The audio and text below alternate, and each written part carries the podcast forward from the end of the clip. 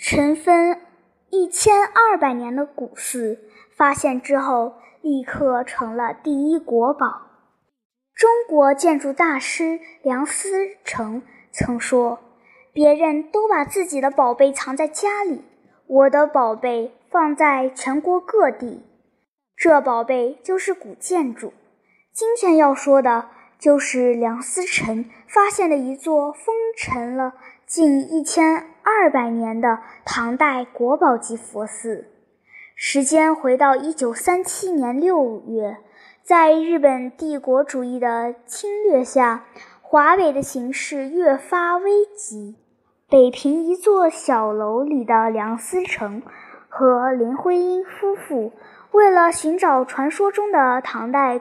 古建而眉头紧锁，不仅是因为民族存亡危急之秋，更是因为气不过日本学者那句：“在中国大地上已经没有唐朝及其以前的木结构建筑，想去看唐代的木构建筑，只能去日本的京都、奈良。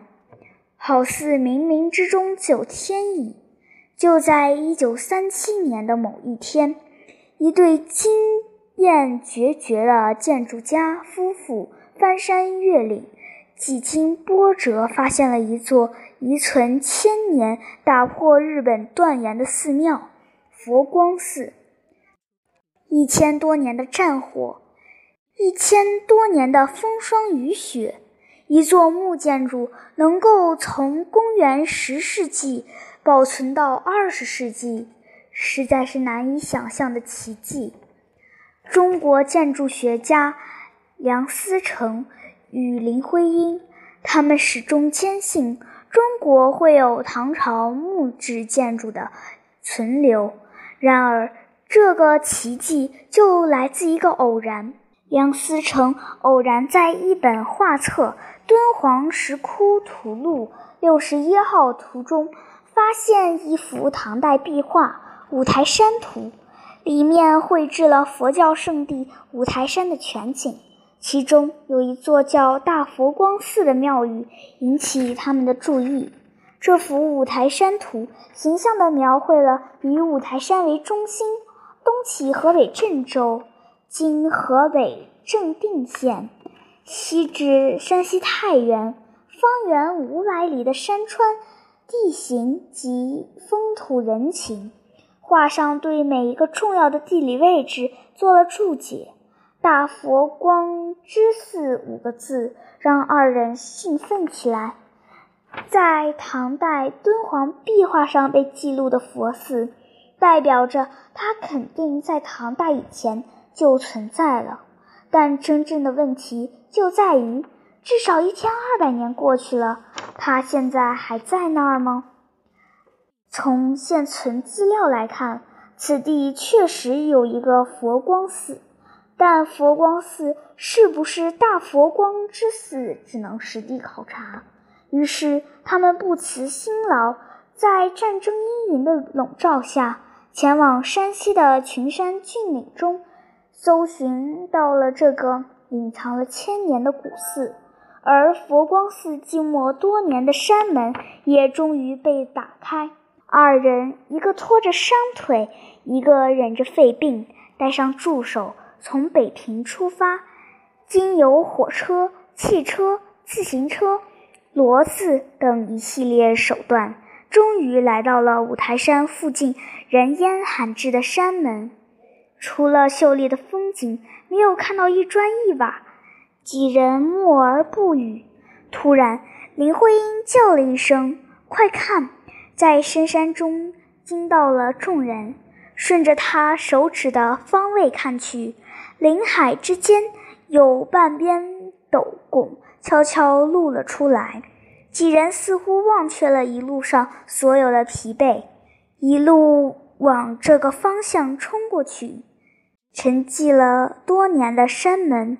被这些执着的人缓缓打开，揭开了一座雄伟的大殿，单层屋顶，平面广七间，深四间，斗拱高度约等于柱高的一半，屋檐出挑深远。一边在建筑物附近绕了几圈的梁思成，一边念叨着这些话，而这每一点浓厚的唐代建筑的风格，都让他们更加确定这次没白来。那高大的殿门顿时就给我们打开了，里面宽有七跨，在昏暗中显得更加辉煌无比。在一个很大的平台上，有一尊菩萨坐像，他的侍者们环他而立，犹如一座仙灵。面对这座一千年打底佛寺大殿，博学多问的梁思成和林徽因，此刻就是个无知的孩子，又充满好奇，仔细打量了建筑的每一处细节，并且记录下来。他们当晚甚至不愿意浪费路程的时间返回县城，而是直接在大殿里睡了一晚。为了研究最具代表性的斗拱，梁思成忍着腿伤，爬上高高的架子，到屋顶上一探究竟。他发现，支撑屋顶最高一层梁的结构是被称作插手的人形梁架。而不是后世通用的茱萸柱，这是十分典型的唐代建筑风格。这种结构最晚出自于汉，一直延续到隋唐，仅停留在记载中，从来没有人发现过实物。后来，梁思成在自己的著作《图像中国建筑史》里也写下这样一段。佛光寺东大殿人字形插手成几团，实国内唯一实例。而他的爱人林徽因也在大殿尘封千年的大梁上找到了和殿外金铜记载相同的佛光寺修建年代——公元八五七年，以及寺院的出资建造者宁公玉。两人对寺庙研究的痴迷，凌驾了他们对时间的感知和寺院居住的恶劣环境之上。事后，梁思成回忆对这次考察的感受，才写下了这样的细节：照相的时候，便服惊飞，仪器难耐，木材中又有千千万万的臭虫，工作至苦。早晚攀登工作，或爬入顶内与蝙蝠、臭虫为伍，或爬到殿中构架上俯仰细量，探索唯恐不周到。因为那时我们生怕机缘难得，重游不是容易的。这次途路若不详尽，恐怕会辜负古人的匠心的。俗话说：“不见风雨，又怎见彩虹？”回到北平后，梁思成立即发表了中国最老的木构建筑，即五台山佛光寺的建筑，《中国建筑史》等著作，一下子轰动了世界建筑学。这是我们这些年里搜寻中所遇到的唯一唐代木结构建筑。除殿本身为唐代木构外，殿内尚有唐塑菩萨像数十尊，梁像有唐代题名墨迹，拱眼壁有唐代壁画。此四者亦已称绝，而四亦给予殿，成我国第一国宝也。